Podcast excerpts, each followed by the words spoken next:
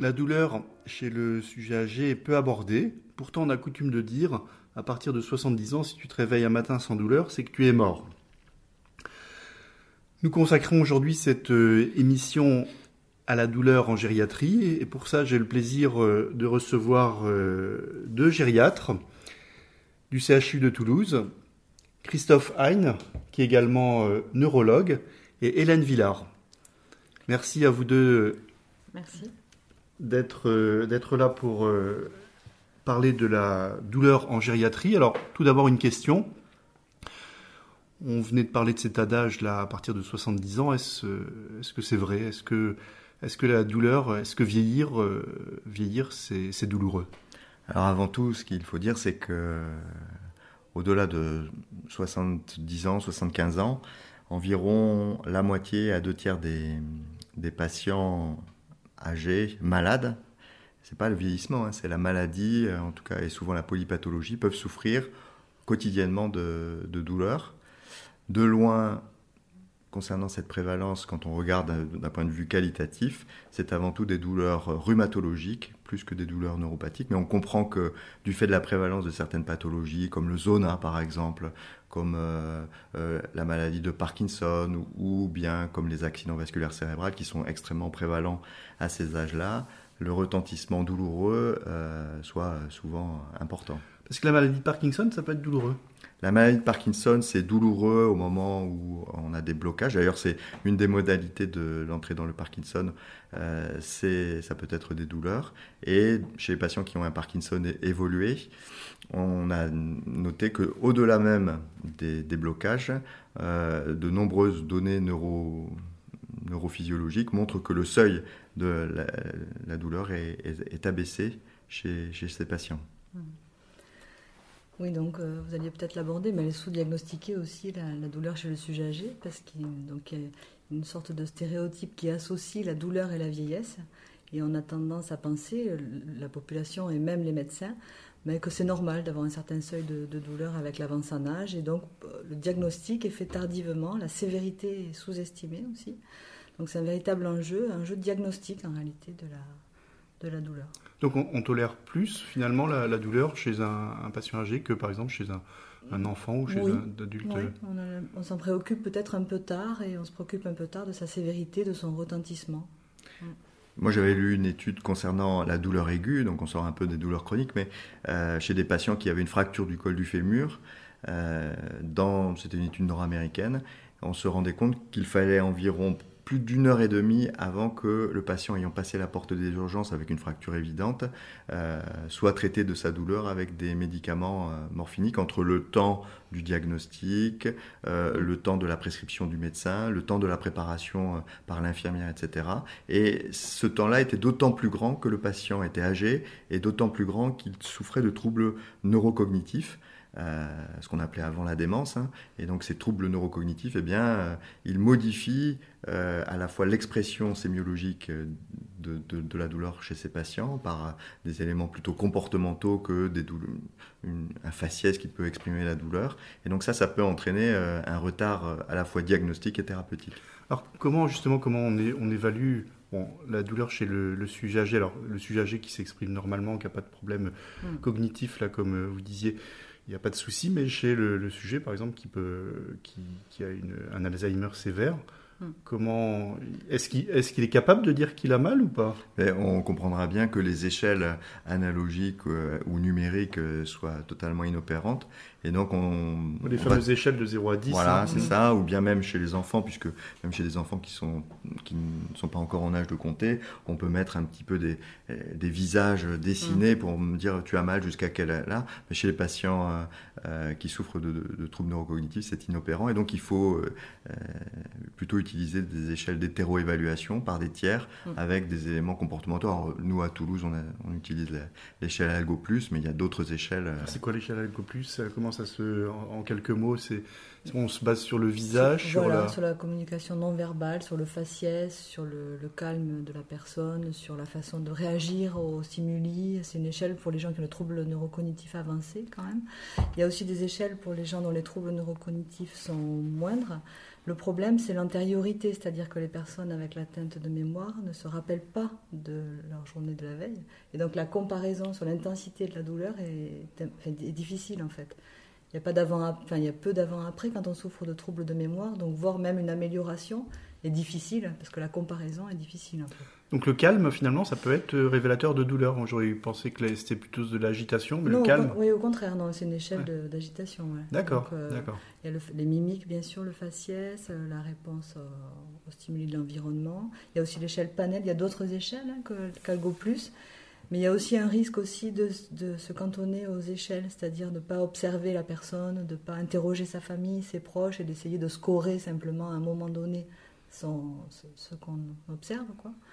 Il faut quand même, bien sûr, interroger les, professionnels de l'EHPAD, interroger les proches sur tout changement. Euh. Et c'est vrai qu'en gériatrie, on a l'habitude de travailler en équipe avec les aides-soignantes, les infirmières, et donc il faut former les équipes à cette mm. détection de la, de, de, la douleur, parce que le médecin seul en tête à tête avec le, le, patient ne pourra pas euh, faire euh, être optimal dans la prise en charge. Bien évalué. Alors, et quelles vont être les, euh, avant d'aborder le traitement, quelles vont être les répercussions de la, de la douleur chez ces, chez ces patients âgés Alors, je pense bien sûr sur leur, sur leur qualité de vie, comment ça, ça, se, ça se manifeste comme tout être souffrant, il y a un retentissement sur, euh, sur l'humeur, il y a un retentissement. Mais euh, au-delà de ça, chez la, la, personne âgée, vous savez qu'après 85 ans, il y a beaucoup de femmes seules, veuves, euh, euh, qui vivent sans aide, et l'intrusion de la douleur dans leur quotidien va faire que ben, euh, ils pourront plus, par exemple, à cause de douleurs rhumatologiques ou de douleurs neuropathiques extrêmement invalidantes, se débrouiller seuls pour aller faire les courses, pour et donc sur, leur autonomie, comme on dit nous en, gériatrie fonctionnelle, hein, les capacités à, à agir dans, dans, la vie, et il y aura la nécessité de mise en place d'aide. D'accord. Alors, concernant les, traitements que l'on donne, est-ce qu'on on dispense les mêmes, euh, les mêmes traitements, les mêmes molécules que chez, chez n'importe quel sujet? Oui, euh, avec une précaution particulière qui est que le sujet âgé a des modifications de sa pharmaco, euh, enfin que pardon, les, données pharmacologiques des médicaments vont être modifiées par les modifications physiologiques liées au vieillissement. Bien souvent, il y a une prévalence très importante de l'insuffisance rénale chez nos sujets, dont il faudra recalculer la clairance par le Cocroft ou d'autres, moyens. Il ne faudra pas simplement regarder euh, la créatinine et, l'adapter au, poids, enfin le, recalculer. Mais la clairance de la créatinine, par exemple, je, pense aux, antiépileptiques euh, comme la prégabaline, la gabapentine, qui nécessitent une adaptation euh, à, la créatinine. Il y a aussi le volume de distribution. Il y a il peut y avoir une dénutrition ou une sarcopénie, une perte de la masse musculaire avec l'avance en âge, de différentes origines. Et donc le volume de distribution des médicaments est différent, enfin diminue. Il faut en tenir compte aussi au-delà de l'élimination. C'est-à-dire qu'ils sont plus sensibles aux, médicaments Il faut leur en donner, en, clair, il faut leur en, donner moins ou alors en donner plus Il faut plus de prudence. Il faut adapter les, doses. Il faut savoir doser les médicaments dosables, par exemple, les antiépileptiques, la digoxine, enfin tout ce qu'on peut essayer de, de doser pour adapter au mieux. Nous, en gériatrie, on a souvent peur de la iatrogénie, c'est-à-dire d'être plus délétère que bénéfique, parce qu'on sait que 10% des hospitalisations aux urgences sont liées aux médicaments chez le sujet âgé. Donc, une personne sur 10 aux urgences actuellement liée à cause, à cause d'un problème de iatrogénie. Donc, c'est vraiment un sujet sensible pour nous. Et donc, on commence toujours par les plus petites doses efficaces. Euh, on essaie de ne pas associer les molécules. On va au bout d'une stratégie thérapeutique avant de de rajouter des lignes sur l'ordonnance, parce qu'une ordonnance a 15 lignes, j'en parlais hier avec des collègues pharmaciens, mais c'est aberrant. Quoi. Enfin, il faut essayer de, lutter contre ces effets adverses indésirables. Et moi, je pense aux opioïdes, hein, parce qu'on oublie souvent que les opioïdes sont des atropiniques. Et euh, tous les, toutes les tous les médicaments anticholinergiques atropiniques, euh, pour le patient gériatrique, euh, peuvent mm. entraîner des effets à la fois neuropsychiques et qui va faire que quand vous donnez un, morphinique, eh bien vous pouvez avoir un retentissement sur d'autres fonctions que, que la douleur, en particulier la sécheresse buccale, le ralentissement euh, du transit digestif. Chez les hommes âgés, euh, vous pouvez avoir des rétentions aiguës d'urine chez les patients qui ont une pathologie prostatique.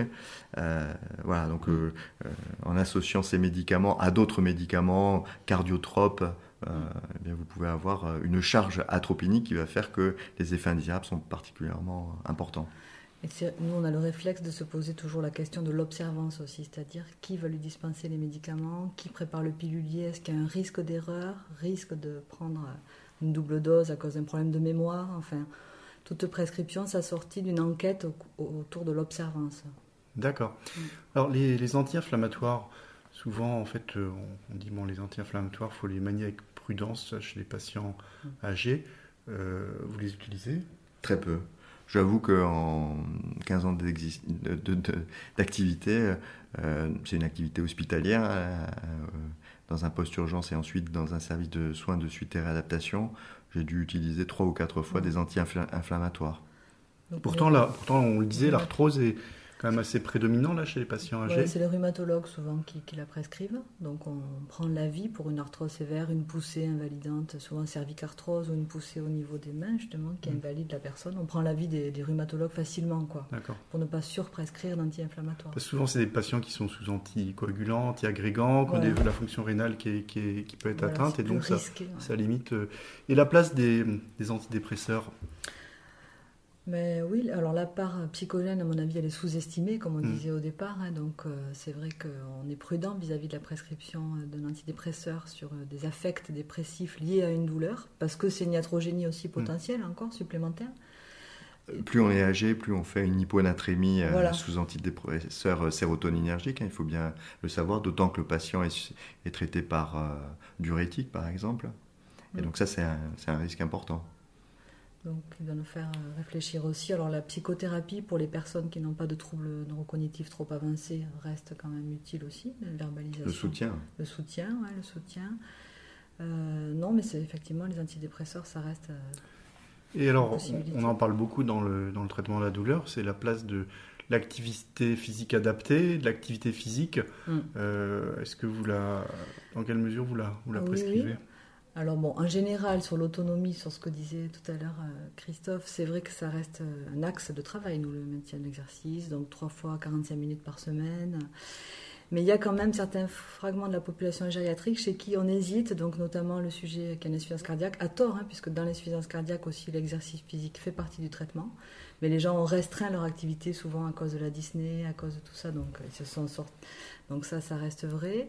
On essaie de la prescrire aussi chez les gens qui ont des lombalgies, les cols du dos, mm. carrément, comme chez le jeune. Donc ça, ça nous arrive effectivement d'aller un peu plus loin dans la prescription d'exercice physique euh, et ça reste euh, une arme pour... Et puis il faut bien dire aussi, les, les chirurgiens sont un peu plus, euh, un peu plus timorés, peut-être à tort, chez les, patients âgés. peut-être que parfois les, les prothèses euh, devrait intervenir plus rapidement ou les, décompressions du, canal euh, lombaire aussi est-ce que ça, il y a des, un petit peu des, a priori là? En ce sens, sur euh, les a priori concernant l'âge chez les patients, chez les dans la chirurgie, j'évoquerai cette anecdote. Dans les années 60 ou 70 plutôt, on a commencé à opérer les rétrécissements aortiques avec, en, en remplaçant la valve qui a changé complètement le, pronostic des rétrécissements euh, aortiques. Et euh, lors d'une présentation de cardiologie, on nous avait montré un article qui devait dater du début des années 70 en disant faut-il vraiment opérer les gens de plus de 60 ans de cette... Alors que maintenant, on opère des, presque centenaires en faisant une chirurgie de, de, de, cette valvulopathie par voie endovasculaire et par TAVI.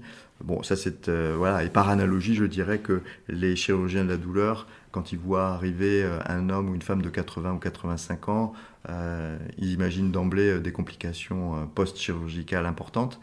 Et de plus en plus, quelle que soit la chirurgie, pas seulement la chirurgie de la douleur, on essaie de mettre en place des équipes d'évaluation pré-chirurgicale où on fait de l'évaluation gériatrique standardisée et en essayant de classer au mieux le sujet en fonction qu'il soit euh, robuste, fragile ou, dépendant, et pour essayer d'apprécier au mieux son, risque chirurgical. Le rapport bénéfice-risque, parce que si le risque est très très élevé chez ces patients, le bénéfice attendu potentiel est élevé aussi. Donc ça peut euh, valoir ce, risque. Dans mon dernier livre, Libérons-nous de la douleur, là, j'aborde les 4 S hein, qui, favorisent la douleur, donc euh, la solitude, le, surpoids, hein, la solitude avec, avec la dépression, le, surpoids, effectivement, notamment via les, lombalgies. La, hum, sédentarité, hein, on sait effectivement que l'activité physique vous préserve de, la douleur. Et puis enfin, la, la sénescence. Alors la sénescence en soi, c'est plutôt de bon signe, parce que vieillir, plus on vieillit, plus ça prouve qu'on a été en bonne, en bonne santé. Mais est-ce qu'on a à peu près des, des chiffres là, sur le, vieillissement, euh, docteur Villard Alors oui, c'est sûr que c'est une. Actuellement, on est dans une société vieillissante euh, que les démographes appellent la transition démographique, c'est-à-dire que dans quelques années, en 2030, un Français sur trois aura plus de 60 ans, et on est dans une société où finalement la vieillesse sera plus visible que la jeunesse. Il y a des sociologues qui parlent de société des têtes grises, c'est-à-dire que c'est l'Europe de l'Ouest est arrivée dans une phase qui n'était pas connue anthropologiquement, où la place de la vieillesse est, au devant du tableau. La pyramide des âges n'en est plus une, quoi. Avec une base de la pyramide qui est plus étroite que, pas tout à fait le sommet, mais les âges des générations du baby-boom, hein, après la guerre, qui ont été très nombreuses et qui arrivent, et c'est tant mieux, à des âges avancés en bonne santé, qui arrivent à 75 ans. Une classe d'âge quasiment intacte, qui arrive à des âges avancés. Donc pour des raisons démographiques, finalement, la douleur va prendre de plus en plus de place dans notre, dans notre société. Alors finalement, qu'est-ce qu'on, quel conseil pourrait-on donner aux, aux, patients et puis aux, médecins Aux médecins, alors, euh, moi, aux médecins, ce que je leur dirais, c'est euh, une douleur réfractaire, c'est une douleur euh, dont il faut imaginer qu'elle puisse avoir plusieurs causes intriquées, c'est-à-dire par exemple une douleur d'arthrose avec une articulation qui est déformée, se pose avec une douleur qui est répétée plusieurs fois, où on essaie euh, avec euh, par exemple une irradiation euh, radiculaire ou tronculaire, eh bien essayer de se poser la question de l'intrication avec des douleurs rhumatologiques qui pourraient nécessiter par exemple une infiltration. Donc ne pas voilà, ne pas hésiter à poser des se poser des questions rhumatologiques ou, ou neurologiques. Euh, concernant les, les médications, ben je dirais que ce qui fait peur aux, gériatres, c'est la iatrogénie et le risque de chute. Hein. Il y a 66 000 personnes chaque année qui se cassent le col du fémur. Mettre en place euh, des traitements euh, contre les douleurs neuropathiques, ça peut entraîner des complications neuropsychiques à type de confusion. et quand on se lève la nuit confus, eh bien on tombe et on se casse le, col du fémur. Donc, comme on dit en, en, anglais euh, euh, start low and go slow, c'est-à-dire commencer avec des petites doses et euh, augmenter progressivement avec beaucoup, beaucoup de prudence. Et alors le conseil qu'on pourrait donner aux, personnes âgées qui nous écoutent et qui souffrent? Mais Ce serait, je pense, de ne pas considérer cette douleur comme une fatalité, c'est-à-dire de ne pas se dire je suis vieux donc j'ai mal partout donc c'est normal, la phrase que vous utilisiez mmh. en introduction, et puis d'essayer d'en parler donc au, médecin le plus précisément possible, avec euh, le plus de détails, le site de la douleur, son irradiation, ses modalités euh, de début, c'est très important pour, pour nous les médecins. Et souvent les gens âgés n'ont pas cette euh, culture-là et donc associent un peu leur douleur à, voilà, à, leur, à leur âge. Christophe Hein, Hélène Villard, un grand merci pour ce tour d'horizon sur un sujet, la, douleur euh, du, patient euh, âgé qui, euh, on vient de le voir, dans les années à venir va prendre de, de plus en plus de place. Merci. Merci.